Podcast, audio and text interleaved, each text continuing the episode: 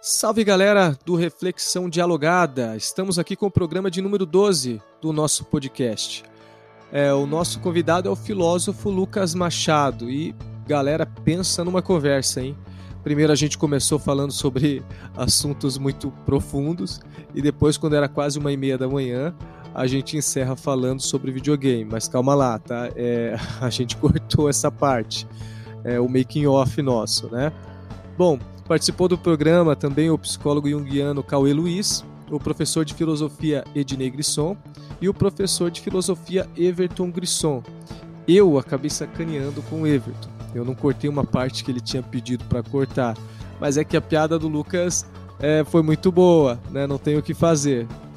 O Lucas doutorou-se em filosofia pela USP em 2020 e atualmente ele atua na pesquisa dos seguintes temas: determinação e autodeterminação no idealismo alemão, filosofia e ceticismo no idealismo alemão, filosofia intercultural, filosofia budista, também é tradutor com ênfase na tradução de livros de filosofia alemã contemporânea, tendo já traduzido diversos autores e, entre eles, o Byung-Chul Han.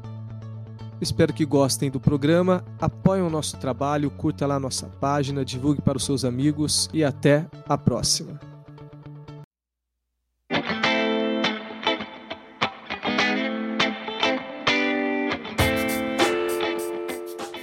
Salve galera do Reflexão Dialogada, estamos aqui em mais um programa hoje, como prometido, né, como falado anteriormente. Primeiro, vocês ouviram, né, tiveram a paciência de ouvir o professor Ednei, o Cauê e eu num programa falando sobre as nossas leituras a respeito da sociedade do cansaço.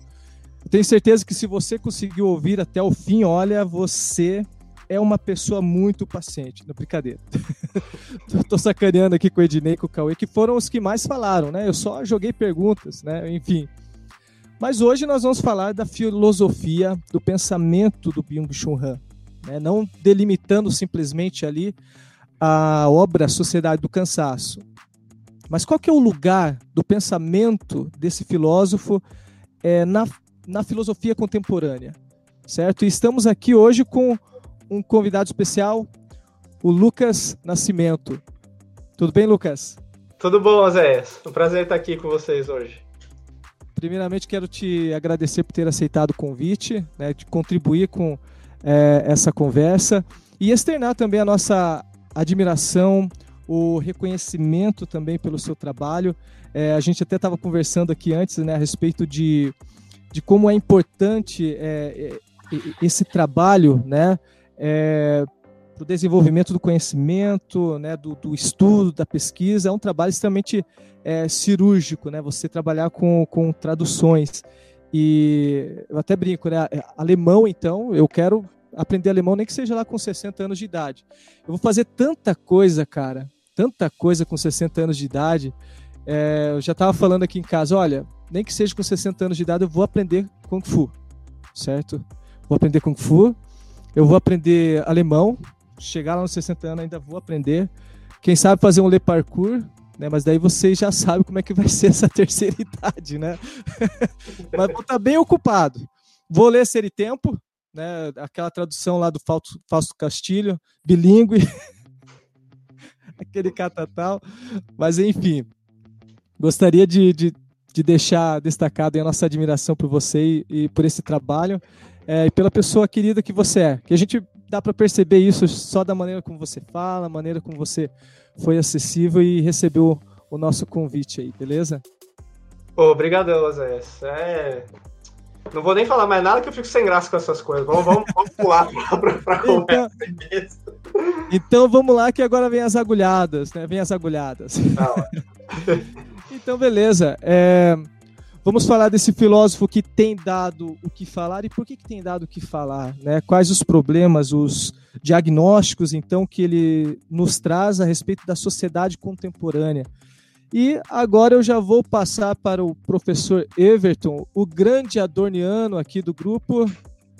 Valeu, Oséias. É, boa noite aí para. Aliás, depois você corta isso, né? Porque eu não posso falar boa noite, né? Opa, tá spoiler, né? Entregou. spoiler, é, é. É, então... Ele não vai cortar. Adoro, adoro fazer isso. Quando a pessoa fala, corta aí, eu não corto, deixa Corta aí. exatamente cortar. É, eu esqueci que não pode falar essa coisa de tempo, né? Não, tranquilo. Pode, é só falar do ser primeiro, Baduns. Desculpa, gente. Esse é pra Ai, cortar piada de também, ok? filósofos são melhores. Então, Oséias, é, valeu pelo convite, né? Vou lá pro Lucas, pro, pro Ednei, pro Cauê, né? Acho que conversar sobre o Bill Han e ter a oportunidade de conversar com o Lucas, que é um dos principais tradutores do, do filósofo no, no Brasil, é realmente uma oportunidade ímpar, né? Para nós e para todos que, enfim, vão ouvir o, o podcast. E aí eu acho que dá para começar pela seguinte pergunta, né? Na filosofia, especialmente a contemporânea, muitos pensadores eh, possuem uma questão que é a espinha dorsal do seu pensamento, como por exemplo o caso do Heidegger, né, a questão do ser. Uhum. É, o Byung-Chul Han eh, doutorou-se com um trabalho sobre Heidegger, né, mas ele tem outros estudos também. Mas sua obra é concebida a partir de aproximações e distanciamentos de, diferentes pensadores. A partir disso, então, o Han possuiria uma questão central em sua filosofia? Se sim, qual seria essa questão central? É bom, é bom que você colocou essa segunda questão, né? Senão podia falar só sim, e aí próxima, né? Mas o. Mas então, é, o que eu o que eu diria nesse sentido, primeiro, sem dúvida, né? Eu acho que tem uma questão central que permeia aí todo o pensamento do Han. A questão é que, de fato, muitas vezes é difícil até de achar a, maneira, a melhor maneira de expressá-la, né? Porque, num primeiro momento, se a gente vê o Han a partir da Sociedade do Cansaço, né? Esse livro dele que foi que teve todo esse impacto e realmente deu essa visibilidade para ele parece que a questão mais central de todas aí seria realmente a questão de como pensar a relação ao outro, né? Como, o, o, como é possível uma relação autêntica ao outro, né? Que, na qual eu de fato me relacione com alguma existência distinta da minha própria e não torne ela apenas uma extensão da minha própria existência, né? Não faça tudo girar em torno da minha autoafirmação, da, da preservação, da produção e da reprodução de uma mesma existência, que é a minha, né? É, essa lógica de reproduzir o mesmo. É, mas, por outro lado, se a gente vê um pouco o pensamento do Han antes da Sociedade do Cansaço, é, acho que, sobretudo no Morte, Alteridade e no Filosofia do Zen Budismo, isso fica claro. Embora essa questão da relação ao outro, sem dúvida, ainda esteja no, aí, né, no foco, né, afinal, como a gente tem uma abertura de fato ao outro, ela parece ser um aspecto, um aspecto central, mas ainda assim um aspecto de uma pergunta é, mais ampla que seria como é, estar efetivamente no mundo, né? Como ter uma existência na qual nós existimos autenticamente abertos ao mundo. E essa abertura ao mundo implica necessariamente uma abertura ao outro, por isso que o vínculo ao outro está é, intimamente, a questão da relação ao outro está intimamente ligada a essa. Mas parece ser um aspecto, um subaspecto de, dela, né? Porque o que o Han está querendo pensar aí seria uma espécie de condição existencial da Freundlichkeit, né? Que esse termo alemão que é de muito difícil tradução, é, no Filosofia do Zen Budismo, por exemplo, eu traduzi por afabilidade, né? No Morte e Alteridade, eu pensei em mudar para o amabilidade porque parecia mais claro, né? mais imediatamente intuitível que seria. Mas eu ainda fico, para ser sincero, eu fico um pouco nessa oscilação, né? Porque, por um, por um lado, eu não sei o que é melhor, a afabilidade que mostra como esse conceito é singular para ele, que não é nem, nem nem próprio, não é nem exatamente o da amizade, né? Ou da amabilidade, que seria um pouco mais claro, assim. Acho que talvez seja muito uma questão do contexto em que a gente está discutindo, né? Mas de todo modo, ele está tentando pensar essa, essa condição, que seria essa condição da Freundlichkeit, que seria uma condição de existência serena, né? Em que você não tenta é, preservar a sua própria existência a todo custo, né, e não se aferra à sua própria existência, separando-a das demais para que ela possa permanecer a mesma, né, para que ela possa ser é, preservada, justamente, na sua imutabilidade, na sua identidade, mas sim, de fato, se abre ao mundo e se abre à finitude como tal, né? E nisso já fica bastante claro a influência dele do Heidegger, né? Aí a influência do, do Heidegger é nítida, porque sempre que ele está falando dessa questão da abertura ao mundo, é claro que ele tem no pano de fundo aí a questão do Heidegger e do ser aí, né? Desse sujeito que não é um sujeito enclausurado em si mesmo, mas que desde sempre já está situado no mundo.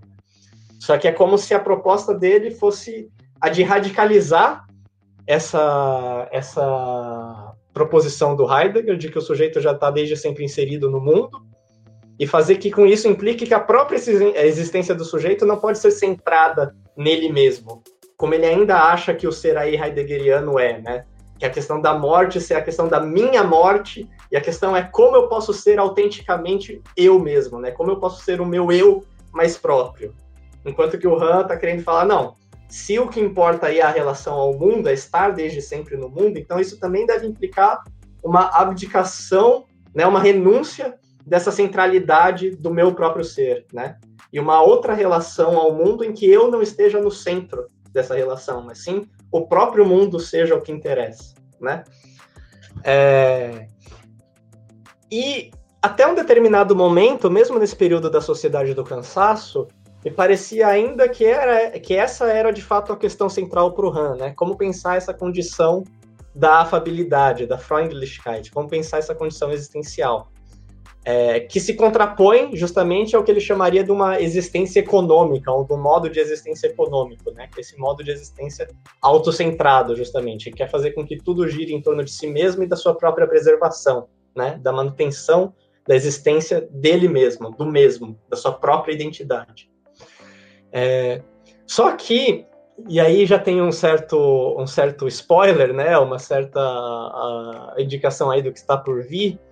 Nesse último livro dele, o Sociedade Paliativa, né, em que ele fala inclusive já da pandemia, é muito interessante porque ele já começa a usar termos que ele usava antes para descrever o que seria essa condição da serenidade ou da, da afabilidade, né, o Freundlichkeit, ele identifica com esse estado da Gelassenheit, né, outro termo que vem do Heidegger aí, né, é, da serenidade. É, os termos que ele usava antes para descrever essa condição de serenidade, ele passa a usar agora, olha só, para descrever o estado em que a gente se encontra na nossa sociedade capitalista atual, como uma, uma sociedade da indiferença ou da equivalência, que seria um inferno do igual, né? Então, isso faz eu pensar realmente se desse, nesse momento a questão da possibilidade da relação ao outro não toma o primeiro plano em relação a essa questão da, da condição existencial da afabilidade. Né? E por isso mesmo, eu acho que se a gente, a gente poderia arriscar dizer que por trás dessas duas questões e da relação íntima entre elas, tem uma preocupação que talvez, no fim, de, no, no fim das contas, seja a questão central do RAM desde o princípio, ainda que seja uma questão eminentemente negativa, em certo sentido, que é, é como ir além da existência econômica, como ir além do modo de existência econômico, que é esse modo de existência autocentrado. É isso que está em questão antes de tudo. Qual é a alternativa a esse modo de existência? Como podemos viver uma vida que não seja uma vida autocentrada, uma vida econômica, preocupada apenas com os meios da sua própria produção e reprodução, ou seja, um modo de vida, por definição, capitalista, né? Como ir além desse modo de existência inautêntico, que é esse modo de existência no qual a sociedade capitalista nos coloca, né? É, e aí a questão é como ele vai tentando encontrar diferentes estratégias para conseguir é, pensar o que seria o contramodelo dessa existência capitalista, né? Dessa existência econômica.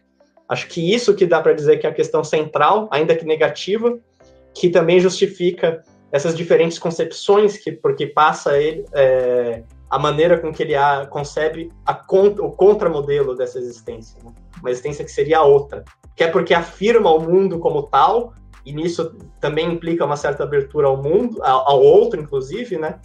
Que é porque pensa pura e simplesmente a relação ao outro já por esse viés da negatividade que justamente não permite que eu fique centrado em mim mesmo. Né? mas eu diria que me parece no momento, dentro dessas leituras que eu tenho feito, e sobretudo dessa leitura do último livro, que o que é mais central aí seria isso, né? Sobretudo essa busca por uma alternativa ao nosso modo de existência contemporâneo nesse capitalismo é, contemporâneo neoliberal, né? Como fugir ao neoliberalismo, em, em outras palavras. Mas pensando isso não não simplesmente em termos de política ou não pelo foco de que políticas, mas sobretudo tratando o neoliberalismo como uma questão existencial, né? Acho que isso que é interessante no RAM, pensar o que, que é o capitalismo como um, um modo de existência e como a gente poderia achar uma outra maneira de existir no mundo, de se compreender no mundo, de se relacionar ao mundo e ao outro, né? Que não siga esse modelo. Lucas, você citou, né, algumas obras do RAM e não sei se alguém já fez essa constatação, né? Isso se faz muito em literatura, né? De qual obra é mais lida do autor no país, mas provavelmente a obra mais lida do Han no Brasil é a Sociedade do Cansaço, né? É um dos uhum. livros mais conhecidos dele, enfim, não só no Brasil, quem sabe no mundo todo. Sim. Mas, é, salvo engano, né, são 12 obras do RAM publicadas no Brasil, 11 publicadas pela editora Vozes, só com exceção da psico, psicopolítica, o neoliberalismo e as novas técnicas de poder, né, que saiu por uma editora lá de Belo Horizonte. Isso. É... Então ele tem mais de uma dezena já de livros publicados e eles não foram publicados na sua ordem, né? Assim, uhum. saiu alguns antes, alguns depois. E agora pensando assim num, num público mais geral que está ouvindo falar do Han agora. Então, na sua opinião, haveria uma obra mais indicada para se começar a ler a filosofia do Byung-Chul Han? É, eu, eu acho que sempre esse tipo de, de, de, recomendação que a gente faz é baseado muito né, no tipo de intenção ou no tipo de no tipo de coisa que a pessoa está buscando na leitura, né? Quer dizer, eu, eu da mesma maneira que eu não acredito muito nessa questão de cânone filosófico, né? Quais são os autores absolutamente indispensáveis? E se fosse assim, tem uma graduação na vida que a gente faz que a gente lê todos os autores indispensáveis. É, eu não acredito muito numa, numa ideia de que tem uma obra que é definitivamente aquela pela qual você quer começar. Né? Acho que depende muito do tipo de interesse ou do tipo de, ou, né? O que, que seria bom começar para quê, né? Em um certo sentido mais geral, eu não acho ruim para alguma pessoa, né, que não tem não tem muito contato ainda com a filosofia, ou mesmo que tem contato com filosofia, mas não tem contato muito com o pensamento do autor, você começar de fato pela Sociedade do Cansaço. Porque de uma forma ou de outra é a obra que está sendo mais debatida e é uma maneira de você se situar dentro desse debate, né? Agora, se a questão é, acho que uma questão que poderia colocar é em que obra os pressupostos, alguns dos pressupostos mais fundamentais do autor aparecem são, e são postos claramente, de tal maneira que você pode compreender melhor o que está escrito nos outros livros, né? Por que, que ele está falando aquelas coisas, o que está pressuposto por trás do que ele está falando ali.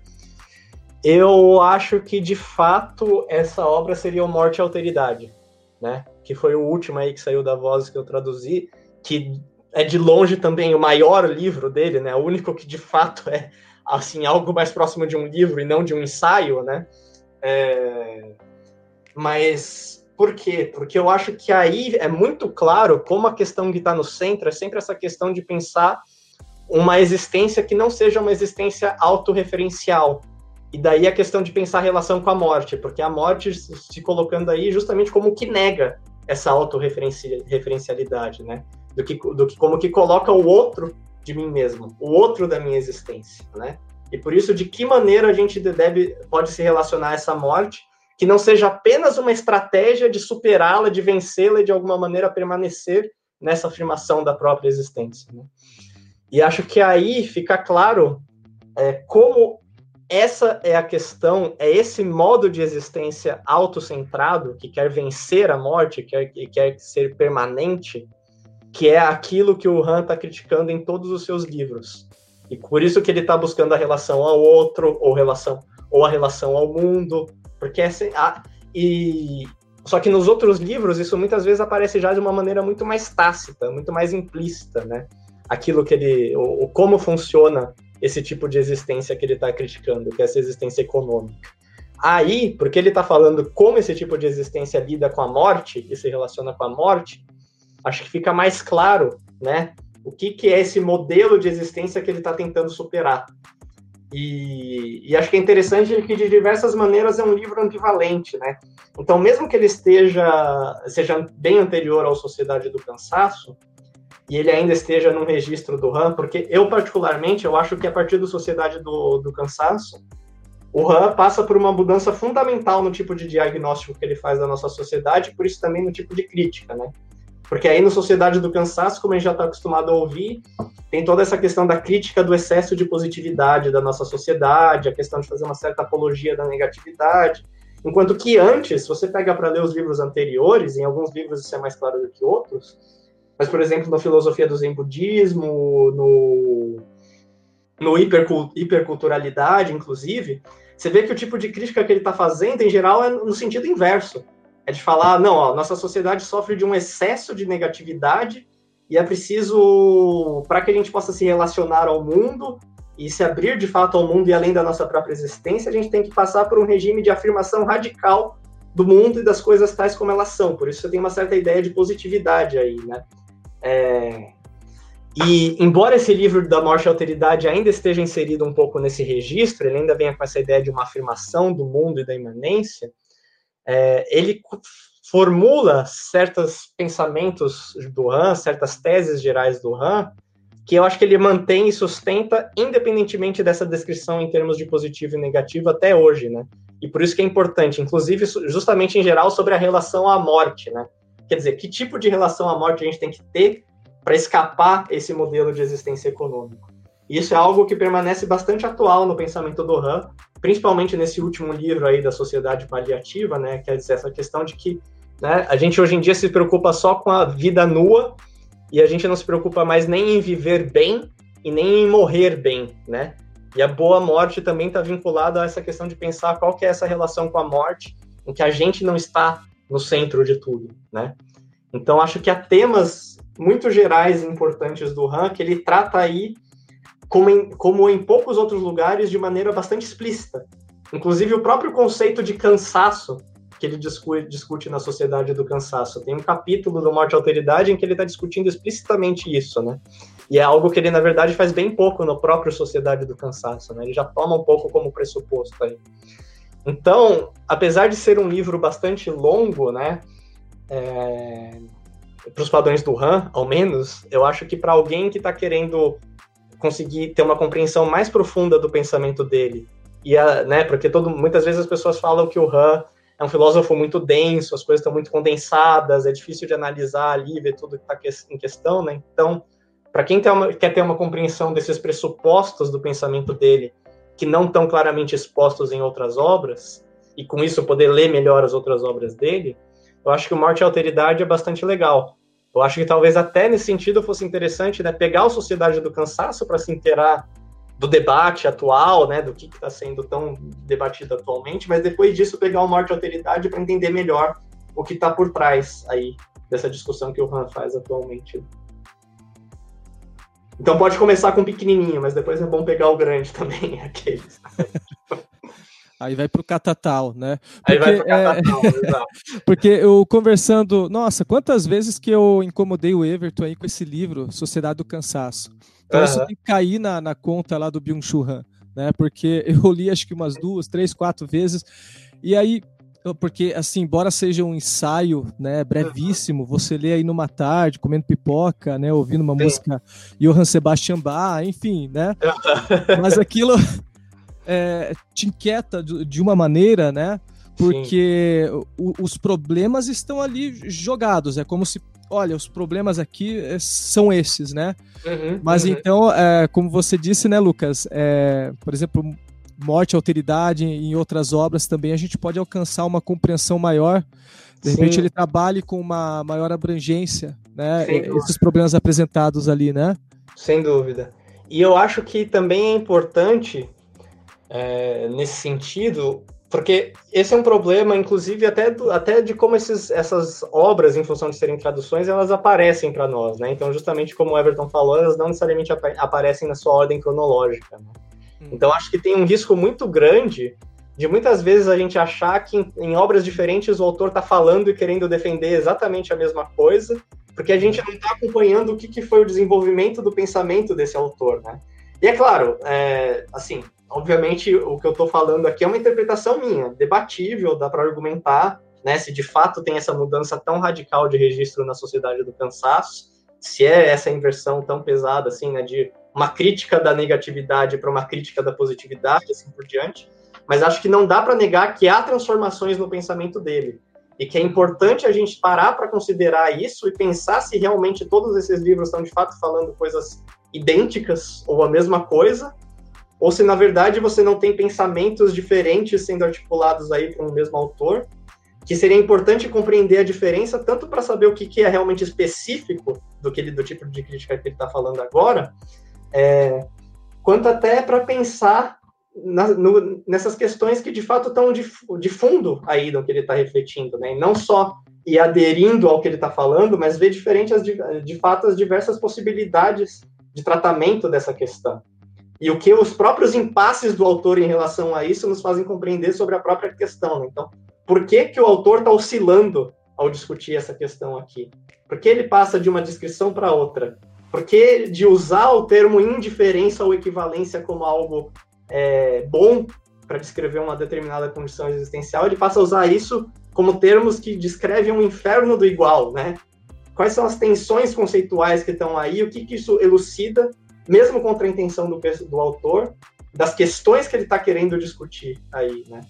É, então acho isso muito importante. Acho que isso é um risco que muito grande que ocorre quando tem um autor que está tão popular assim como o Han, né? Que as pessoas vão querer ler um monte de livro diferente dele e achar que tem uma coisa que é o pensamento dele que todos eles estão expressando só de uma maneira diferente, né? Então acho que isso é uma coisa que vale a pena tomar cuidado e acho que o que permite ver esse contraste mais claramente, por isso acho que a terceira obra que eu recomendaria aí, seria o Filosofia do Zen Budismo.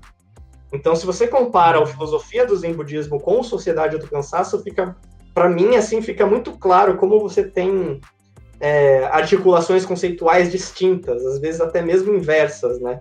Então, da defesa de uma religião da imanência, de uma religião, uma religião que afirma a imanência radical em relação ao mundo, para uma crítica da nossa sociedade contemporânea como uma espécie de inferno da imanência, em que o outro não pode surgir, né? Então acho que isso é um movimento importante de se fazer aí também. Perfeito. E agora eu vou passar aqui para o grande Ednei Grisson, que está ali acompanhado da sua riquíssima bi biblioteca, né? Pode mandar ver, professor Ednei. Beleza. Biblioteca essa artificial, viu, né? É, formada aí pelos meios tecnológicos, né? É um fácil, na verdade, né? Dá, dá nem para dizer que é uma biblioteca digital, porque não é, né? Não é um arquivo PDF isso daí. Exato, exato, exato. Exatamente. Mas o conhecimento aí é concreto, né, Ednei? Isso, não é nada isso. virtual. Isso mesmo. Então, Lucas, eh, quando eu li a Sociedade do Cansaço, uh, eu, eu fiquei pensando assim, esse sujeito do desempenho, né, que, que, que, está livre de todas as instâncias de domínio que obriga ele a trabalhar ou que poderia explorá-lo, né, de certa maneira. Uhum. E, ao mesmo tempo, aparece um sujeito soberano de si mesmo. Uhum. Eu queria perguntar para você é, como que a liberdade e a coação elas convivem nessa estrutura do sujeito do desempenho. Existe um espaço é, de convivência entre liberdade e coação é, no sujeito do desempenho? Eu diria que existe mais do que isso. Não é nem, não é nem, não é nem exatamente uma convivência no sentido de você ter dois aspectos simultâneos que coexistem ali, mas que tem uma relação mais ou menos exterior, né? O que o Han fala aí de, de diversas maneiras é o que, que você tem Seria uma espécie de dialética da liberdade mesmo, né? na qual a liberdade se inverte em coação, a liberdade se inverte em exploração. Né? Então, a própria liberdade do indivíduo acaba produzindo os mecanismos da sua exploração e da sua servidão. Né? E por isso, em diversos momentos, o Han, nesse último livro do, da Sociedade Paliativa, ele fala com todas as palavras, né? Na sociedade contemporânea, fazendo menção à dialética do senhor e do escravo, do Hegel, né? Na sociedade contemporânea, o senhor e o escravo são o único, são o único e o mesmo indivíduo, né? Ele é senhor e escravo de si mesmo, porque ele se obriga, né? Ele se força, ele se coage a ter o maior desempenho possível. E aí, o que acontece? Acho que uma pergunta importante que a gente poderia se colocar aí é: bom, como é possível que uma coisa que o indivíduo faz por iniciativa própria seja uma coação, né? Sem, se não há nenhuma instância externa que está dominando ele, por que, que isso é uma coação? Por que, que isso não é liberdade? É, acho que a maneira do Han dizer, é, explicar isso passaria por formular algo nos seguintes termos é, primeiro, que o indivíduo não precise de nenhuma instância externa que o force a fazer essa atividade, não quer dizer que não há nenhuma espécie de controle do indivíduo, mas sim que esse controle se interiorizou. Daí a centralidade do conceito de psicopolítica, né? Psico, essa ideia de que o que você faz é o poder acaba se inserindo no interior da própria psique do indivíduo de tal maneira que ele não, não percebe, essas coações não são percebidas, e nem de fato são coações de vem de fora, mas sim vem de dentro da sua da própria maneira com que a sua é, mentalidade funciona, né? Com que a sua psique passa a funcionar da maneira com que ela é, pelo modo com que ela é influenciada e mesmo é determinada por essa sociedade, né? A sociedade em que ele se encontra de, é, acaba configurando a sua psique de tal maneira que ele mesmo, pela sua própria mentalidade interna, acaba se forçando a fazer isso, sem que isso se deva a uma coação externa que vai contra o que ele pensa, o que ele sente, né? O que você tem aí é o controle no nível do próprio comportamento, e por causa disso um controle interno, né?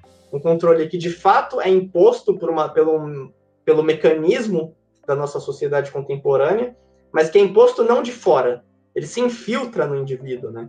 ele começa a fazer parte do próprio indivíduo e da mentalidade do próprio indivíduo.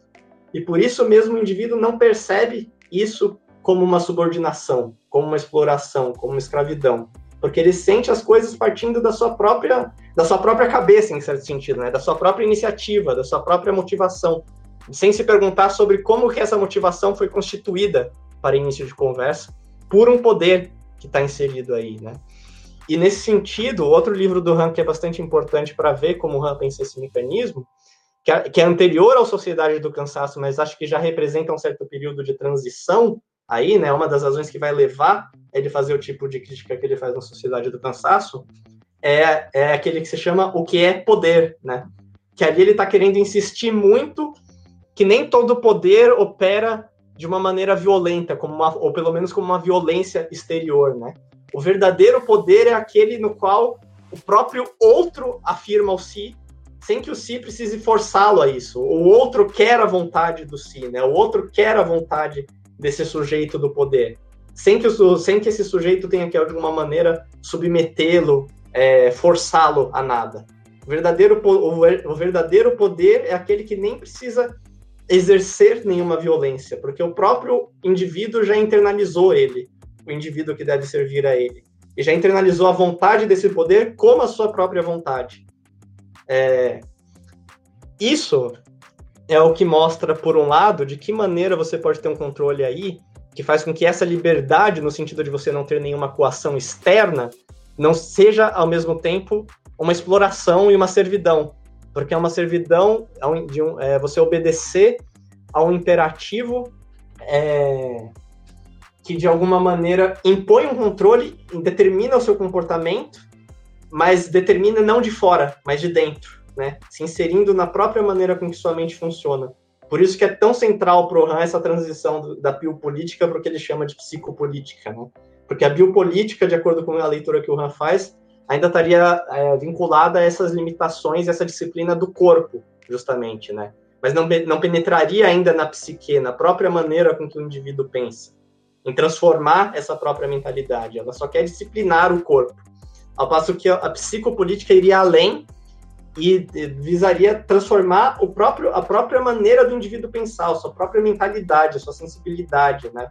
e a partir disso poder impor um determinado comportamento para o indivíduo, que ele nem vê mais como uma imposição, porque precisamente não tem nenhuma instância externa forçando ele a nada. É porque a vontade dele foi moldada de forma a querer isso que o poder quer, né? Querer a produtividade, querer o desempenho. É... E isso, diga-se de passagem, é... não aparece a, a, a, a, razão por que isso aparece como uma forma de liberdade ou porque isso, o, o indivíduo tem uma sensação de liberdade com isso. Não é porque não é só porque a sua vontade foi moldada internamente para ele achar isso mas é porque, obviamente, uma vez que aquilo que o poder quer nesse aspecto é a sua produtividade, a produtividade vem acompanhada de uma sensação de potência e da sua própria potência, da sua própria capacidade de fazer coisas, né? Então, ao afirmar a sua própria potência, isso vem com uma sensação, acompanhado de uma sensação de liberdade, mas que ao mesmo tempo oculta o lado servil disso, né? O lado exploratório disso que é tudo bem, você está usando a sua potência, mas você está usando a sua potência para quê? É para ser de fato livre? Ou é para ser produtivo a todo custo? Isso que é o que realmente importa. E aí, daí a outra maneira com que a gente pode ver por que, que para o Han essa liberdade, na verdade, seria coação. Porque o que, que para o Han seria, valeria de fato como uma liberdade? De tal maneira que, mesmo que o indivíduo seja ele mesmo que impõe algo para si próprio e não alguma coisa fora, ele é, ainda não esteja sendo livre. Porque a liberdade para o Han não tem a ver simplesmente com a afirmação da sua própria capacidade, mas sim, fundamentalmente, aí de novo a gente volta para a questão existencial, com uma determinada maneira de estar no mundo e com uma determinada maneira de se relacionar com o mundo no, e com os outros, que permite a você de fato realizar as suas potencialidades como ser humano, né? Você se realizar plenamente enquanto ser humano.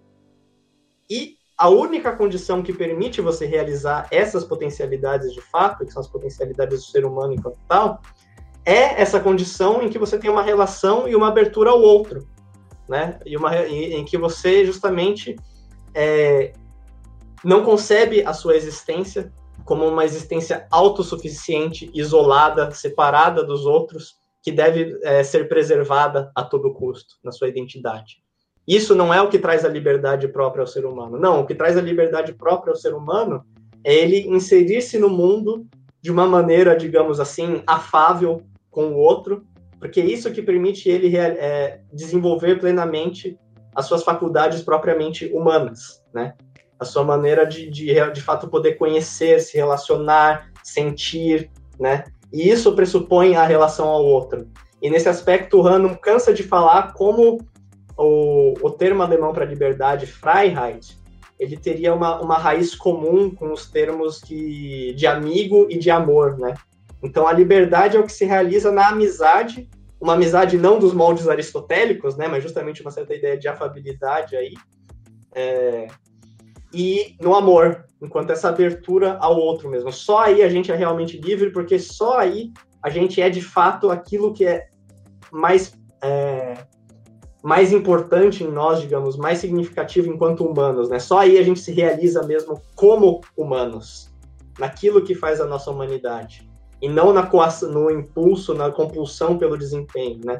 Isso, pelo contrário, nos, nos priva daquilo que é ser humano, porque o que caracteriza o humano é essa abertura, abertura ao mundo, abertura ao outro, né? Perfeito, Lucas, perfeito. É, mais uma segunda pergunta, então, agora desse bloco, né? É, o, o, cansa, é, o, cansaço dessa sociedade do desempenho é, é, é um cansaço solitário, né? É, que atua individualizando, isolando, uhum, uhum. fechando, de certa maneira, o sujeito. Uhum. o sujeito do desempenho é um servo absoluto de si mesmo? Sim, sem dúvida. Acho que isso já se encaixa bastante bem com, a, com, a, com o que a gente falou antes, né? É essa ideia de que essa, liber, essa pretensa liberdade absoluta do sujeito do desempenho, ao mesmo tempo, é uma servidão absoluta. Porque, precisamente, ele se submete ao imperativo do desempenho, ao imperativo da produtividade, sem que nenhum limite seja imposto a essa submissão, né? Então, aí que o Han acha importante justamente distinguir de novo entre a sociedade disciplinar é, dos a, moldes Foucaultianos e a nossa sociedade contemporânea, que seria a sociedade do desempenho, né? Porque ali, justamente, você tem certos limites e separações entre o espaço do trabalho, o espaço do lazer e assim por diante, né? E isso, de uma forma ou de outra, também põe um limite para a própria produtividade. Na nossa sociedade contemporânea, não. Esses espaços se dissolveram, né? E todo o espaço se transforma num espaço de trabalho. É, na quarentena, isso se torna ainda mais claro nessa nossa condição de home office, né? Mas ele, ele mesmo já diz antes disso que o próprio smartphone né, é, é o nosso campo de trabalho móvel. A gente leva para todo lugar e a gente está sempre trabalhando nele. Um confessionário, né?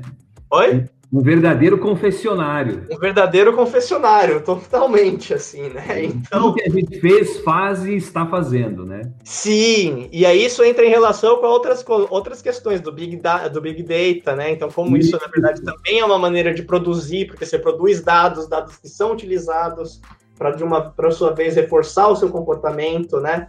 É, então, nessa nossa sociedade, a questão é, é, não há mais uma separação entre, esse, esse, entre, o, entre a produtividade, entre, entre o que seria a própria a, produtividade do trabalho e o que seria a própria minha realização como indivíduo, como ser humano, né?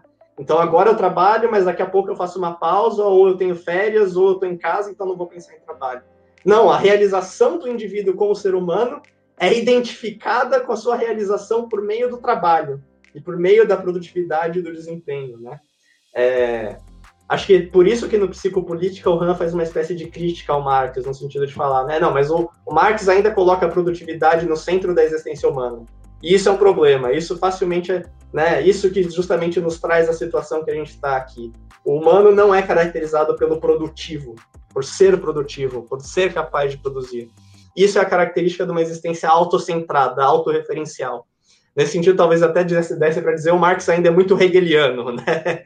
É, mas o mas por isso mesmo aí o que o que importa para o Han apontar é a partir do momento que a gente identifica a nossa realização como seres humanos com a nossa própria produtividade, aí o indivíduo não acha nenhuma razão mais para restringir a sua produtividade. Ele quer ser produtivo a hora toda, em tudo que ele faz, né? Então, em tudo ele obedece esse imperativo da produtividade. E mesmo que ninguém esteja forçando ele a isso. E por isso mesmo ele é o servo absoluto, porque ele está obedecendo absolutamente a um determinado imperativo a hora toda, a cada instante, né? E isso que leva à sua maior exaustão. Daí, a, daí ele falar que as patologias próprias ao nosso tempo é a depressão, a síndrome do burnout, né? Todas essas patologias que de alguma maneira partiriam de dentro e de um colapso interno do sistema em função do seu funcionamento desregulado, né? E o termo desregulado aqui é chave, porque essa relação entre micro e macro, né? O, o desregulamento micro do indivíduo espelha o desregulamento macro do sistema econômico numa sociedade neoliberal. Eu acho que é nesse. Então, sem dúvida, é perfeitamente apropriado dizer que nessa sociedade o sujeito do desempenho ele é senhor absoluto e servo absoluto de si mesmo. É, me parece, Lucas, que a, o neoliberalismo cria um, um fortíssimo filhote, que é a psicopolítica, uhum. que propõe uma sociedade e um sujeito do desempenho é, que chega à exaustão pelo cansaço. Né? Exato. É um, é, é, é um cansaço de existir, de fato. É, é esse cansaço justamente do não poder mais poder, como diz o Han, né? O momento em que justamente porque o sistema funcionou sem nenhuma limitação, e essa coisa que tudo aquilo que funciona incessantemente se desgasta e se exaure, né? Então é essa exaustão interna aí, né? É... E que é esse tipo de cansaço que o Han, no próprio Sociedade do Cansaço, ele está querendo contrapor a uma outra espécie de cansaço, né? Seria esse cansaço que seria uma, um cansaço do jogo, não da exaustão, mas daquela tipo de atividade que, te, em vez de, de te fechar em si mesmo, porque você tem tá exausto, você não tem nem mais forças para se relacionar com o outro, é o que primeiramente te abre ao outro, faz com que você se descentre um pouco de si mesmo, né? Você não está mais interessado em fazer alguma coisa por si mesmo, mas sim você está nesse momento desse espaço comum, que é o que ele relaciona a leitura dele do, do Peter Handke, né? Do ensaio sobre o cansaço, né? que ele já discute bastante lá no Morte e Alteridade, por isso que eu acho legal pegar o Morte e Alteridade também. É, mas sem dúvida, é esse cansaço da exaustão que caracteriza a nossa a nós como indivíduos que somos servos absolutos do desempenho. Muito bem. essas duas colocações, Lucas, e as perguntas do Ednei também me fez lembrar só a nível de, de nota, assim, né, uma observação interessante, é, de um texto que, que eu estava lendo do, do Christian Laval, é, uhum. em que ele escreve a respeito da nova razão do mundo, neoliberalismo, né, a nova razão Sim. do mundo. E, e, ele fala justamente disso, né? Dessa forma distinta de se compreender o sujeito, né? O, o uhum. sujeito empresa, coloca lá sujeito hífen empresa, sim, né? Sim. Não, não estamos mais diante, por exemplo, do cuidado de si, mas é o, o vamos dizer uhum. assim, o gestor de si, né? E, e, e, ele vai ele vai dissertando a respeito disso, né? Dessa é, urgência, né? Pelo gozo absoluto, né? O desempenho a todo custo e, e ele mostra uh, e ele vai falando, né? Como que nós transpomos isso também até mesmo para as relações mais íntimas, né? Sim, sim, então sim. você tem receita para tudo, né? Como uhum. você tem mais prazer na intimidade, enfim, você é, não tem é, espaço nenhum, por exemplo, para o fracasso, né? Ou seja, qualquer é, qualquer falha no desempenho, né? Uhum. É, é, vista como fracasso, né? É, então é interessante como a gente transpôs isso para todas as esferas, né?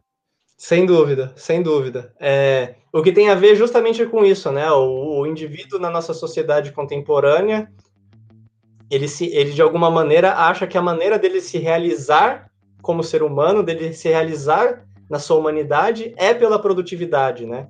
Então, uhum. todos os aspectos da vida dele têm que ser determinados por isso. Então, ele tem que ter essa e um amigo meu acho que até chegou a fazer essa. Ele chegou a fazer essa formulação que acho que é interessante, né? Então, uhum. na sociedade do desempenho, se o desempenho diz respeito à nossa produtividade no trabalho, a maneira com que isso vai se refletir na nossa esfera pessoal é com essa ideia da otimização, né? Uhum. O Pablo, amigo meu, articulou dessa forma, se quiser, acho bastante interessante. Então, se trata a questão de otimizar tudo, né? Uhum. Otimizar uhum. as nossas relações pessoais, otimizar é, o nossas, as nossas relações amorosas, né? Exato. Tudo por esse viés da otimização, assim. É, um, um exemplo tão simples, muito simples também, é, é, é, você tendo uma página, por exemplo, no Instagram, e aquilo pode se, se refletir como uma infelicidade para você, se você Sim. tem poucos seguidores, né? Sim. Poucas curtidas. Mas, pelo amor de Deus, pessoal, curta a nossa página no Instagram, tá? A gente não, não leve isso em consideração nesse momento, tá? É, e isso revela né, a, a, urgência ali do, do problema também que ele coloca. E aí? Tem alternativa de existência né, é. para, para fora desses mecanismos? Muito Sim. bem. E falando aqui dessa questão também, vou passar para o psicólogo Cauê Davi, psicólogo junguiano. Vamos lá, Cauê. É com você a bola. Chuta pro gol.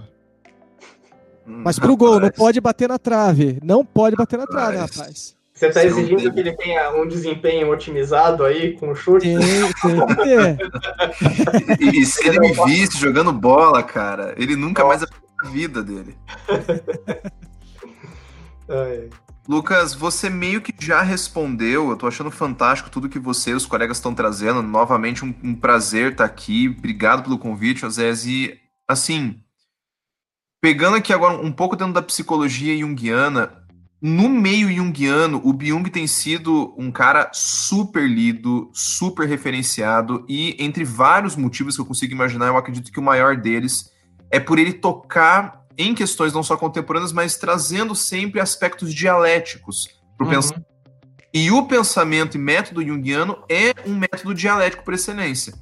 Quanto mais nós temos uma narrativa específica, uma estruturação específica na consciência, na persona, vamos assim dizer, o seu exato contraponto vai estar no nosso inconsciente. Então, quanto mais nós estamos voltados para o desempenho, para a produtividade, para a positividade, força, poder, controle, saúde, imortalidade, etc., mas mais o nosso inconsciente vai manifestar aquilo que a gente vai receber enquanto sintoma, os aspectos que contrapõem essa dialética, que seria limitação, incapacidade, é, lentidão contra essa aceleração, hipercomunicação, uhum, uhum. ausência de sentidos. E eu fico pensando o quanto esse contato com o outro que você tanto traz é muito do que a psicologia acaba buscando quando o sujeito senta no, no consultório, quando se inicia uma análise, é quando a gente passa a perceber o outro que no eu habita, ou os outros, né? Uhum, uhum, uhum. E muito consequentemente, por nós vermos o eu de, com, como tamanha positividade, de maneira tão narcísica, o outro, tanto em nós e projetivamente fora, né, nos outros externos, ele vai ser visto como algo negativo. Como que fica para você? Não sei se o Byung ele entra em algo uh, como isso. Eu sei que ele tateia nas relações afetivas no Agonia de Eros. Uhum. Que fica a relação com o sujeito, com a sua própria interioridade, com a, a alteridade que nele habita e, consequentemente, uhum. externo também. E o quanto, eu já engato, o quanto o próprio modelo de saúde mental não alimenta esse narcisismo, essa positividade e essa ideia de desempenho todo. Como Sim. que fica as questões para você? Não, eu, eu acho ótimo que você já tenha engatado com essa, com essa pergunta, porque ela está muito relacionada é, aí com, com, já com uma, uma, uma, uma, certa crítica, uma ressalva que eu tenho em relação ao RAM, né? É, que é você falou sobre o RAM, sobre justamente você ter uma certa dialética no RAM, mas para mim um dos maiores problemas do RAM é que ele não é suficientemente dialético com determinados conceitos, assim, né? Principalmente e sobretudo os próprios conceitos de negatividade e positividade. Porque isso mesmo que você colocou, para você ter uma ideia, eu não, não me parece que o RAM formule nesses termos essa dialética da liberdade. Por quê? Porque no Sociedade do Cansaço também está tá presente uma crítica de outra pessoa que fala da Sociedade do Desempenho, que é o Alan, o Alan Ehrenberg, né? Lá no, sociedade, no livro que se chama Sociedade do Desempenho mesmo, porque o Alan pensa que nessa sociedade, não sei nem se eu estou falando o nome dele certo agora, se é Alan ou Além, mas enfim, é o Ehrenberg, né? E aí ele tá, mas ele, ele pensa que o indivíduo nessa sociedade ele segue o imperativo de obedecer a si mesmo. E aí que a depressão é, é, chega quando ele não é capaz mais de obedecer a si mesmo. A princípio pode falar, nossa, né? É igualzinho que o Han tá falando, mas não. Ele faz uma crítica ferrenha dessa ideia, porque ele quer dizer que por, esse, por trás desse modelo de ob obediência a si mesmo, você ainda tem uma espécie de psique estruturada freudianamente, assim, digamos, né? Que você tem uma instância, como se fosse uma instância do superego, que é uma instância de controle internalizada mas que ainda é uma instância de, de, de, de limitação. Ela, mesmo que ela seja interna, ela impõe limites ao indivíduo. Então ela ainda opera com uma negatividade, uma negatividade interiorizada. Aí, de fato, você tem um outro no eu, né? E o Han está querendo, ser, tá querendo dizer que, na verdade, na sociedade do desempenho, o que você tem vai além disso. Não é que você tem uma instância internalizada, não é que você tem alguma instância interior que está te, te é, exigindo de você que você seja absolutamente autêntico consigo mesmo, né? E por isso que você põe limites na sua ação no sentido, eu não vou fazer aquilo que vá contra a minha consciência, né? Ou que vá contra aquilo que a minha consciência está me mandando fazer. Não, não é esse, não é de acordo com esse mecanismo que funcionaria a, a mente do indivíduo na nossa sociedade contemporânea, de acordo com Han. Pelo contrário, aí não há uma preocupação com ser autêntico no sentido de obedecer as demandas da sua consciência, mas sim de ser produtivo a todo custo. E por isso que é um colapso da alma aí, né? É, de acordo com Han, é uma exaustão da alma, não uma busca de, de autenticidade que, que, que comanda aí o, a, a nossa psique na nossa sociedade contemporânea. Tanto que uma das teses, acho que mais radicais que o Han sugere em determinados momentos, né? É, e que justamente, acho que pode ser problemática por N razões, da mesma maneira que é problemática a tese dele que a nossa sociedade, a distinção de classes não desempenha mais nenhum grande papel, porque todo indivíduo explora a si mesmo. Mas outra tese extremamente problemática é esse dia de falar, bom, é, se a nossa sociedade é uma sociedade completamente desprovida de negatividade, então o modelo freudiano não, não dá mais conta de pensar essa sociedade, é, o indivíduo, a, a, a, mente do indivíduo nessa sociedade, porque esse indivíduo, de certa maneira, na verdade, é um indivíduo sem inconsciente. O Han eh, chega a pro, pro, propor algo dessa ideia. Se o inconsciente. Claro, que ele mesmo formular nesses termos já é extremamente problemático, mas ele formula nesses termos. Se o inconsciente é constituído pela repressão, e se a nossa sociedade não, não, não, não, não produz mais nenhuma repressão, Então, o indivíduo contemporâneo é um indivíduo sem, inconsci sem inconsciente, né? É... E aí entra justamente um pouco, é, para mim, esse problema do, do que me parece aí ser o... um certo déficit dialético no Han, eu diria, né? Essa questão de ele não, não... Porque parece que ele passa muito de um registro de dizer, olha, é, né? Então a sociedade disciplinar, isso, isso é uma coisa que ele fala na sociedade do cansaço também, né? Então antes a sociedade do século XX era uma sociedade do disciplinar, caracterizada pela negatividade, pela, né, pelas proibições, pelos limites, pelo dever, assim por diante. E de alguma maneira a gente passa para essa sociedade do desempenho. Como ocorre essa passagem? Porque eventualmente, né, você tem. É interessante que por outro lado aí ele fala de uma espécie de inconsciente coletivo, né? Há uma espécie de demanda inconsciente coletiva de produtividade. E eventualmente se dá conta de que é possível ser muito mais produtivo na ausência dessas restrições do que por meio delas. E por isso se faz essa transição de um modelo para outro. Então esse, ele, ele trata essa, essa transição como se fosse apenas uma espécie de percepção do tipo, olha aqui, a gente estava nesse modelo, mas gente, olha, tem esse outro aqui, vocês perceberam como a gente produz mais nesse? Então vamos para esse, né? E, e isso, para mim, é uma transição muito pouco dialética, no sentido que ele não percebe como esse próprio modelo de negativo acaba gerando essa positividade excessiva do desempenho. Como é uma transição dialética mesmo e necessária aí de uma negação do outro para uma afirmação irrestrita de si mesmo. Porque nesse processo, né, você passa por esse momento de você ter uma negação do outro na sua alteridade, naquilo dele que resiste a mim, ou naquilo no indivíduo que resiste à produtividade. E uma vez que você, uma vez que isso acontece, uma vez que você é bem sucedido em fazer isso, tudo que resta é continuar a afirmar e replicar esse outro como extensão de si mesmo. Então o que resta é essa positividade que ele enxerga na nossa sociedade, nessa, sociedade, nessa nossa sociedade, como uma é, afirmação radical sempre do mesmo. Mas há um processo que traz a esse mesmo que pode ser reproduzido a partir de agora. E esse processo passa necessariamente por uma negatividade que é constitutiva para ele. Então não há excesso de positividade sem uma negatividade constituinte a ele, sem um processo negativo que é característico a isso. E isso, para mim, se reflete em vários aspectos que são fundamentais para a gente compreender a nossa sociedade atualmente. Você falou um que eu acho bastante interessante, do ponto de vista dessa da psique, né? De você perceber que isso que aparece como uma pura positividade aqui, por outro lado, no outro nível inconsciente, traz a limitação, traz a negação, traz a privação, né? Mas justamente num nível invisível. Então eu acho, eu acho, eu acho muito louco que o Han é capaz de perceber como a violência da, da positividade, como o controle pode se tornar invisível, mas ele não pode, ele não pode perceber como a negatividade não é que ela se desapareceu, não é que ela, não é que ela desapareceu, ela se tornou invisível, da mesma maneira que essa positividade invisível, né? E aí a questão também é invisível para quem? E aí a gente está falando de biopolítica e psicopolítica. Mas tem outro aspecto que acho que o Han ignora inteiramente, que é fundamental, que é o da necropolítica. Quer dizer, então, o quanto para que os indivíduos em determinadas sociedades possam afirmar a sua vida nua e reproduzir a sua vida nua a todo custo, e aí isso entra na sua questão, que é a questão da saúde, né? E nisso você tem inteiramente razão, que é exatamente isso que o Han fala, olha, o impera... no sociedade paliativa, sobretudo, né? Porque aí ele está discutindo a relação com a dor.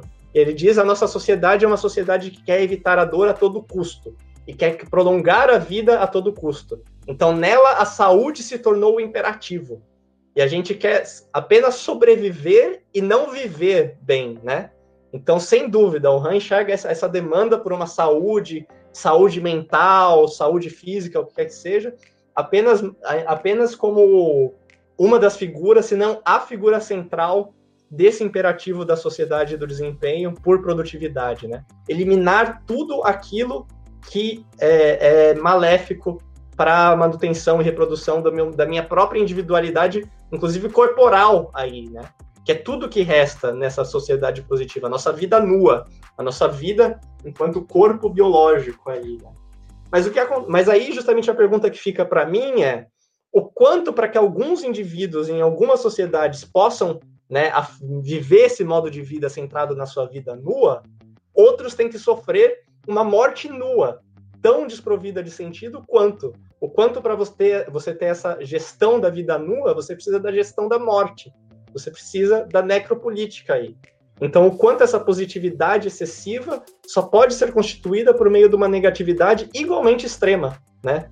Um, um extremo de negatividade que produz um extremo de positividade também, né? E por isso que em relação a esse livro do Han, eu tenho uma crítica bastante séria, assim, que é algo que eu não posso falar muito explícito, eu não posso falar exatamente na tradução, mas eu posso falar aqui. Então, é, eu, eu aproveito para dizer isso. Quer dizer, Nesse livro, o Han faz uma espécie de crítica da quarentena, de falar que a quarentena é como se ela tivesse uma preocupação pura e simplesmente com a vida nua, né?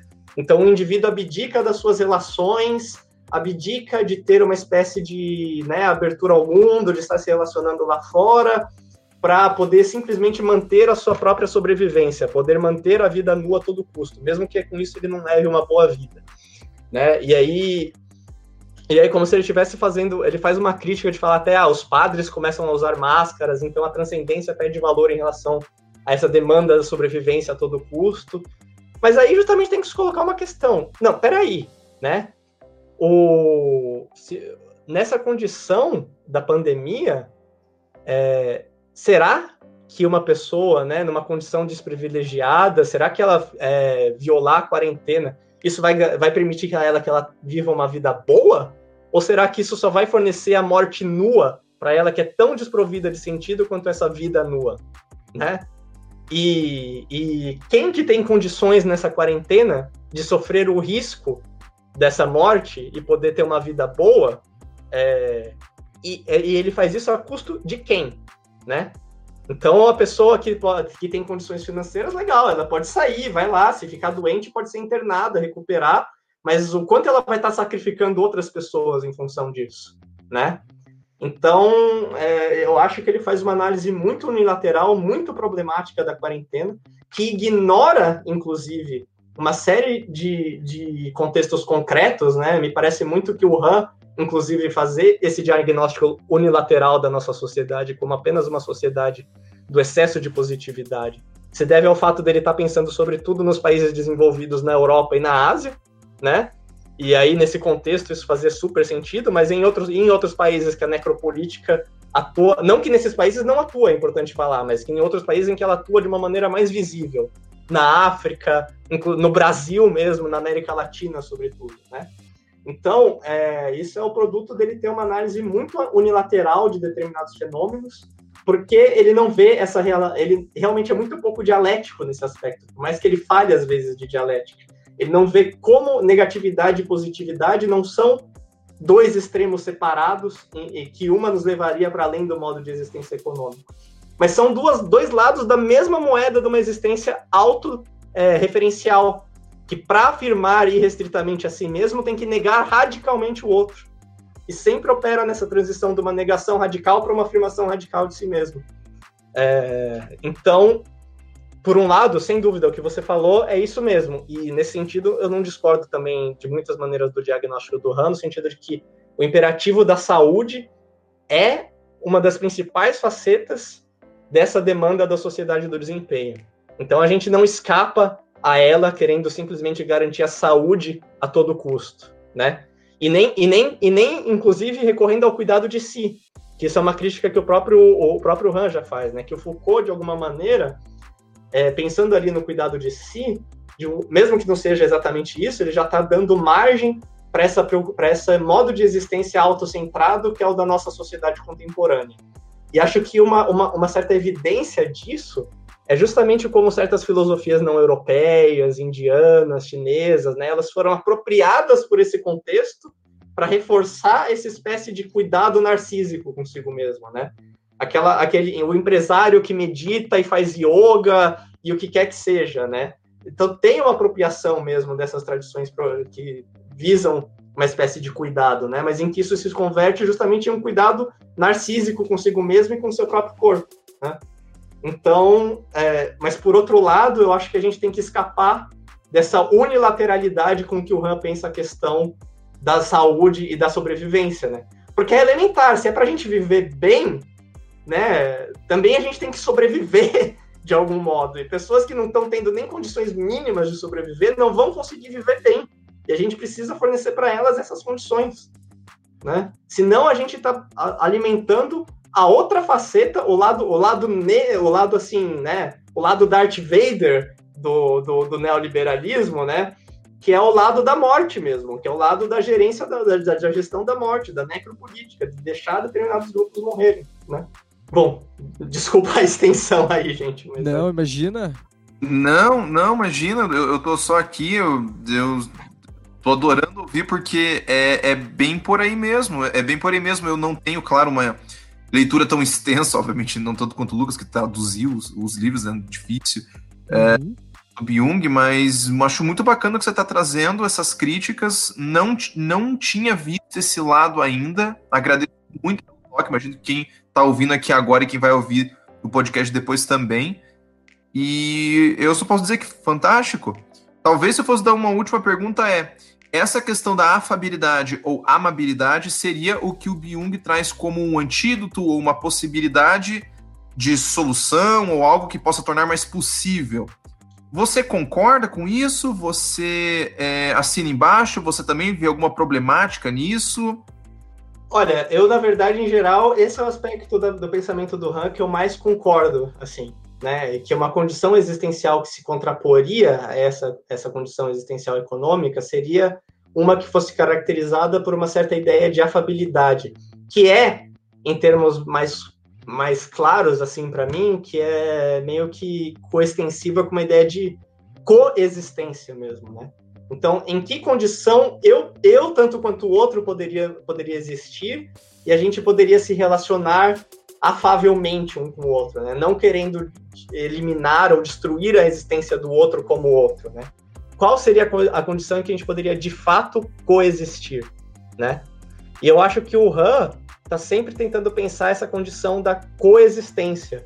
Embora eu tenha ficado um pouco apavorado mesmo com esse livro da sociedade paliativa dele agora, pensar, ixi, Onde que vai ficar a coexistência, então, agora? Se você está abandonando esses termos que você usava antes, né? O de afabilidade ele não abandonou, mas acho que é só um passo, né? Do que ele pensava antes para chegar a isso. Então, não sei bem para onde está indo.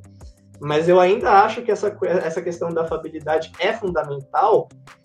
E, para mim, o que faz com que o Han não consiga né, Desculpa a pretensão aí, né? Mas como a gente tá falando escancaradamente o que eu acho, mas assim. Imagina, o isso que, eu, o, que eu, o que eu acho que faz com que o Han não consiga ser suficientemente consequente com essa concepção de afabilidade é justamente a maneira completamente não dialética com que ele opera com os conceitos de positividade e negatividade. Ele quem sempre quer usar isso como uma espécie de é, instrumento para descrever adequadamente uma condição que não pode ser descrita suficientemente só em termos de uma coisa ou outra, só em termos de afirmação ou de negação, né? Só em termos de afirmação do outro ou negação de si mesmo, né? Ou de negação do outro e afirmação de si, o que quer que seja. Não, é, eu acho que e isso para mim já é, um, já é um equívoco, diga-se de passagem, na maneira com que ele lê o próprio Zen budismo. Quer dizer, acho que ele acho que ele é bem bem certo de procurar no Zen budismo alguma coisa como essa condição da afabilidade. Mas acho que é errado dizer que o Zen budismo tenta alcançar isso. Quer dizer, não sei se é errado, eu acho que é uma interpretação possível do Zen budismo, que inclusive outros autores defendem nesse sentido, mas que ao mesmo tempo eu não acho que é a maneira mais interessante que o Zen budismo nos oferece de pensar essa questão da coexistência. Né? Não como uma afirmação simplesmente radical do mundo, mas algo que, para recuperar termos de uma tradição né, de budismo indiano, é, é, Madhyamika e Madhyamaka, né, do caminho do meio, é algo que, tá, que não pode ser é, nem ser nem não ser. É uma coisa que não permite, não pode ser descrita e simplesmente em, pura, em termos de negatividade e de, e de positividade, precisamente porque é esse espaço do entre, é o do que você tem as coisas dadas simultaneamente, né? E no mundo, no mundo, acho que o problema dele e acho que aí entra a questão, por isso que entra essa questão da relação ao outro, que é tão importante. Né? Porque, de fato, parece que o Han sempre tenta pensar essa condição da coexistência por meio da negação do si e uma abertura ao outro. Uma abertura que, assim, seria uma abertura ao mundo, na verdade, né? O outro como mundo, um abrir-se ao mundo por meio da negação de si. Mas com isso a gente não supera justamente a dicotomia que já o Heidegger e ele, dando continuidade ao Heidegger, queria superar, que é de pensar que, tem, que esse si é um si que está fora do mundo para início de conversa. Então, quer dizer, peraí, é, né, eu estou me negando, eu vou me negar como indivíduo, mas eu não sou indivíduo dentro do mundo? Então, o que, que eu estou fazendo quando eu me nego inteiramente para abraçar inteiramente o outro? Eu estou, de fato, tendo uma maneira, eu estou, de fato, me relacionando afavelmente com o mundo, se eu também sou parte do mundo? Então, é, tem que passar por uma outra por uma outra articulação lógica aí, uma articulação lógica que não é, é essa da pura negação ou da pura afirmação, porque isso, e eu acho que o Han, se fizesse uma leitura mais atenta do Hegel em determinados momentos ia ficar claro, isso é só esses termos, os termos extremos alternam necessariamente entre si. Então a extrema positividade leva à extrema negatividade e vice-versa. A gente não escapa de um outro. A partir do momento que a gente faz isso, a gente já vai para o outro extremo que a gente queria evitar.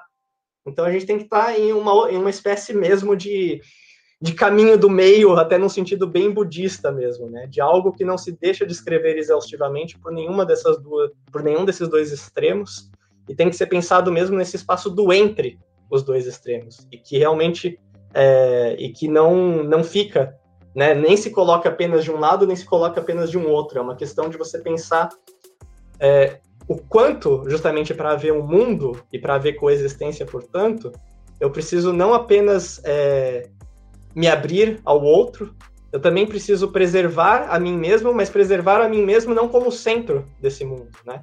Eu tenho que estar sempre nessa relação do entre, eu tenho que pensar o que, que é necessário para a coexistência entre eu e o outro, e não pensar em termos de uma negação de mim mesmo, que seria isso que forneceria abertura ao mundo, porque eu também sou parte do mundo. Então, assim, na verdade, a gente só, só fica girando em círculos. E o que é irônico, essa negação de si mesmo, supostamente para chegar ao mundo, é o que se inverte na afirmação mais radical de si mesmo, né? É isso que o Hans enxerga de alguma maneira depois é, com o que é poder, e por isso que isso leva ele a reavaliar o diagnóstico dele sobre a afirmação radical do mundo. Porque nessa afirmação radical do mundo, pura e simplesmente, eu acabo me afirmando do mundo. Então, o que deveria ser uma abertura radical ao outro se torna uma afirmação radical de mim mesmo, que passa a me enxergar em tudo no mundo como sendo uma extensão de mim mesmo. Então, não é isso que vai nos levar além de nós mesmos. Para haver um além, precisa ter também o nós, né?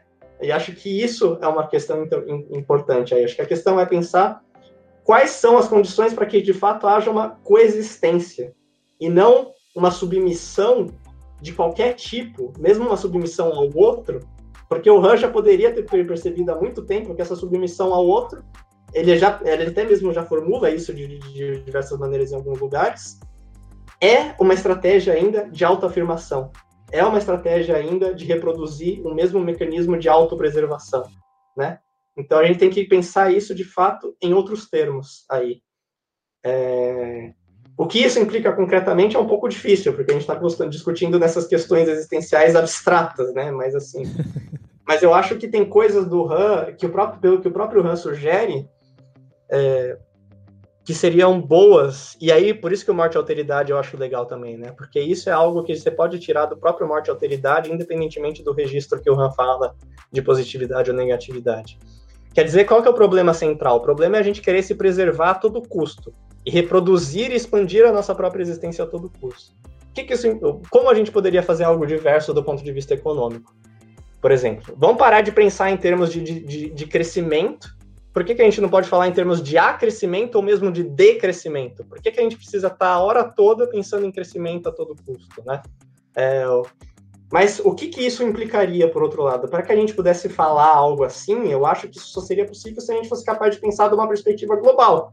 Senão, uns crescem e outros não crescem, isso acentua a desigualdade. Então, a gente precisa pensar esse conceito global de coexistência, né? Então, acho que o Han dá ferramentas bastante. Ele mesmo propõe algo que ele tenta achar uma maneira de escrever, mas acho que ele nunca acha uma maneira. Ele acaba sempre recorrendo a maneiras unilaterais de descrever isso que ele propõe, essa coexistência. Né? Mas eu acho que, de fato, o caminho para a gente escapar isso seria achar uma descrição mais adequada, uma descrição mais dialética, inclusive mesmo, do que seria tanto essa condição de coexistência, quanto a condição é, a que ela se contrapõe, né?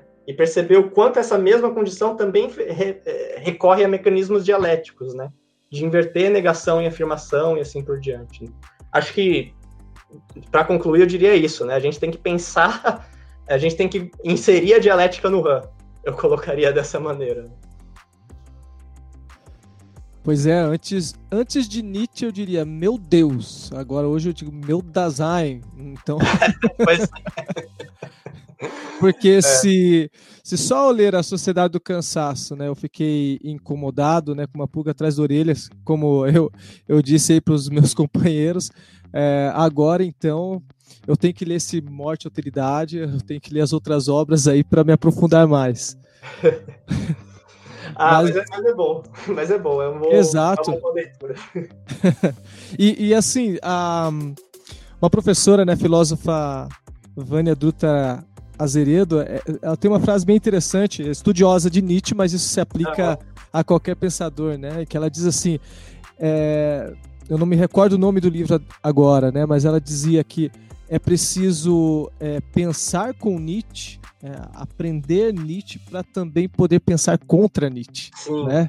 Sim. E interessante como que você colocou também, né? É, isso se aplica também ao Byung-Chul Han e a todo e qualquer pensador, sim, né? Porque sim. senão a gente a gente trai mesmo a própria filosofia, né? A suspeita, sim. a desconfiança, o quanto isso é importante no exercício filosófico, né? Lucas, obrigado pelas suas exposições. Foi uma, uma verdadeira aula, foi muito bacana essa conversa, né? Foi um privilégio aqui para nós. vou passar aqui para cada um assim fazer as considerações finais e depois a gente joga ali pro Lucas. Não, eu acho que só tenho a agradecer ao Zéias pelo convite, ao Ednei, ao Cauê, principalmente ao, ao Lucas, né? Hum. Sempre é um aprendizado e eu tô me debatendo com a morte, o, o livro Morte e Alteridade, assim. Ah, tá. Assim, eu, tô, eu tô lendo com uma certa paciência e ele é bem incomodativo. Eu acho que eu estou me incomodando mais do que quando eu me incomodei com a Sociedade é, é, do Cansaço, porque ele é mais denso, né? Eu acho que filosoficamente ele é mais, ele é maior e tem mais densidade. Quer dizer, você tem no mesmo balaio Heidegger, Levinas, Rank e, e outros torna as coisas mais tensas em certa medida mas, por outro lado, como muito bem o Lucas falou, é, algumas ideias que aparecem em outras obras do Han, é, elas são mais profundas. Eu só tenho a agradecer enfim, estou com a cabeça fervilhando aqui, vai ser difícil reunir tudo isso. Fiz um, muitas anotações. Valeu, Everton. Cauê? Valeu, valeu. Cara, eu não tenho como não agradecer também. E só dizer assim, né? É muito engraçado como a alteridade, a diferença e o outro é algo tão negado propriamente, e a vida e a performance tem que tanto ser mantida. E se as pessoas estão tendo dificuldade de entender isso ou de visualizar isso, cara, já há um bom tempo tem um monte de gente aglomerando em praia e fazendo churrasco, indo em festa clandestina, enquanto nós estamos no meio de uma pandemia. Então, assim, é muito mais interessante eu preservar a minha vida, a minha alegria, o meu desempenho, porque eu tenho que ser jovem, porque eu tenho que ser feliz, porque eu tenho que trabalhar, a economia não pode parar. Uhum. E eu reconhecer a morte. A morte é a maior né? A morte é o grande outro. Ela é a maior frustração do narcisismo, né? A história de Narciso termina ou começa quando ele morre. Né? Narciso, esse que consegue ver o próprio reflexo, se apaixona por si mesmo, mergulha e se afoga. Alguns diriam que foi aí que a história acaba, outros diriam que é aí que a história termina. Então, talvez a nossa história de amabilidade comece justamente quando a gente for além da própria imagem, quando a gente mergulhar em si mesmo, ir até o desconhecido, nos aprofundarmos e justamente enfrentar a morte do nosso Narciso. Eu agradeço o, o Lucas, agradeço os rapazes aqui, eu tô aqui meio que de xereta, mas obrigado e parabéns para quem acompanhou a gente até aqui. Foi uma aula e eu só tenho a agradecer. Muito, muito obrigado para todo mundo. Reginei. Eu gostaria de agradecer o convite do Oséias. Achei um momento muito especial, muito interessante, muito bacana. Também a parceria do Cauê e do Everton. E de uma maneira muito significativa, agradecer o Lucas por esse belo encontro, pelas, pela competência, pela competência teórica, é, pela discussão. É, sem dúvida, foi um momento muito rico e, e ímpar. Né? Espero que a gente possa, inúmeras vezes, reproduzir e ainda mais momentos como esse, tendo a participação, sem dúvida, de todos vocês e especialmente do Lucas. Então, muito obrigado mesmo e fiquei muito contente pela, pela parceria. Com certeza. E Lucas, é, passo a palavra para você também, as suas considerações finais, se quiser indicar alguma obra também, é, falar do, dos cursos né, ah, que, que, uhum. que, temos aí pela frente. Quem quiser acertar as contas com o grande Hegel, né, um filósofo tranquilo, assim, que você entende na primeira leitura, sem problema nenhum. O Everton sabe disso. O Everton sabe disso. Você, o, o Everton leu a introdução, ele já entendeu todo o livro. Ah, mas ele, mas é. ele lê Adorno, velho. Adorno, Adorno é a cria do Hegel, assim, até da dificuldade de escrita, assim, é uma coisa. né? É, mas, gente, é, muito obrigado mesmo, de verdade. Eu, eu, fiquei muito feliz aí com a conversa com vocês. Agradecer muito, Oséias, pelo convite. O, o Everton, o Cauê, o Ednei aí pelo, pelo, pelo interesse, né? Pelas perguntas que foram muito ricas, né? Para mim eram, foram perguntas fundamentais, tocaram em pontos centrais aí para serem discutidos, não só para compreender o pensamento do Han, mas inclusive até para se posicionar em relação a ele, né, e criticamente quando necessário. É... E acho que nem, nem vale a pena deter muito, assim, né? Acho que realmente só obrigado mesmo por essa oportunidade. E acho que só uma coisa legal, bastante legal, acho que aí do que, do que você falou também, né, Ednei, essa questão de você de como a filosofia exige um certo se posicionar crítico aí em relação também ao, aos filósofos, né? Eu acho que aí também tem dois momentos que são muito importantes, né? Claro que tem esse momento que eu acho que é fundamental da gente realmente poder fazer esse esforço para entender o filósofo nos seus próprios termos, né? De alguma maneira se afastar das nossas preconcepções, dos nossos preconceitos, das nossas pressuposições, até mesmo dos nossos interesses, para poder entender qual é o interesse do autor, qual é o pressuposto do autor. Isso também, justamente, é um, é um momento fundamental de abertura ao outro, né? De relação ao outro como tal. Mas acho que justamente a gente não pode parar aí, né? A gente precisa pensar junto com o autor a questão que ele está pensando. E eu acho que o que você falou é, é fundamental, não apenas pensar é, o autor, mas pensar com o autor e a, e, e a partir do nosso pensamento com ele, pensar contra ele, né? E acho que isso vale de fato para todos, vale para o próprio Hegel muito, né?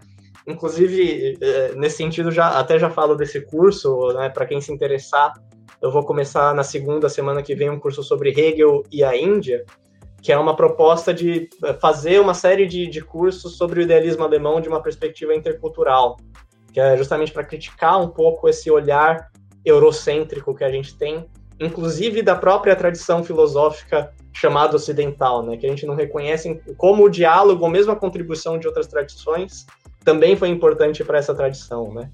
E é justamente para poder fazer essa espécie de diálogo, é exatamente esse mecanismo, mas não com Hansen, com Hegel, né? Pensar com o Hegel contra o Hegel e mostrar mesmo como no próprio Hegel você tem elementos para pensar contra a, a concepção eurocêntrica de filosofia que ele mesmo defende na sua história da filosofia, né? Então, acho que esse é um exercício fundamental que a gente sempre tem que estar fazendo aí é, e que não, não exclui aquilo que a gente aprende muito numa forma, na nossa formação de filosofia, né, que é esse rigor com a interpretação do filósofo, essa fidelidade ao filósofo. Né? Mas acho que para eh, ser fiel ao pensamento também implica, em um determinado momento, essa necessidade da crítica. Né? Senão, na verdade, a gente está sendo muito pouco fiel com o que é fazer filosofia em todos os seus aspectos, né? E não só em um aspecto de interpretação e de constituição de uma é, história da filosofia. Mas obrigado, eu, eu, realmente adorei, fiquei muito feliz de ficar, conversar aqui com vocês. Por mim, a gente podia conversar por muito mais tempo aí, bater muito mais papo. Inclusive, eu, eu, peço desculpas também pelo quanto eu acho que eu me prolonguei. Eu imagino que esse podcast vai ser talvez Não, o mais longo aí da série. Eu realmente peço desculpas por isso. Mas é que a, quando a conversa tá boa, né, e a gente é raro a gente ter oportunidade de poder conversar nesse nível de, de profundidade, Sim. colocar certas coisas, então a gente tenta aproveitar mesmo, né? Então, muito obrigado mesmo aí por essa, por essa, por essa oportunidade. Não, perfeito. Por esse prazer de conversar com vocês aí. E tudo isso é recíproco. E a gente, eu estava comentando com eles aqui, a gente resolveu alçar o voo de Minerva mesmo e vambora. É isso aí. Mas, muito legal. É, muito obrigado novamente. E aqui, como a gente sempre diz, né, a reflexão ela é sempre dialogada.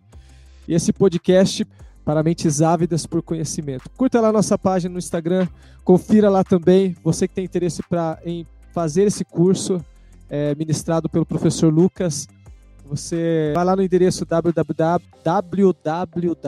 Eu tenho sempre que falar devagar esse www, senão ele sai www. Então, www.simpla.com.br. É isso aí, né, Lucas? Isso, isso, é isso aí. Então, beleza. Um abraço, galera. Valeu por ter nos acompanhado até aqui. Até a próxima.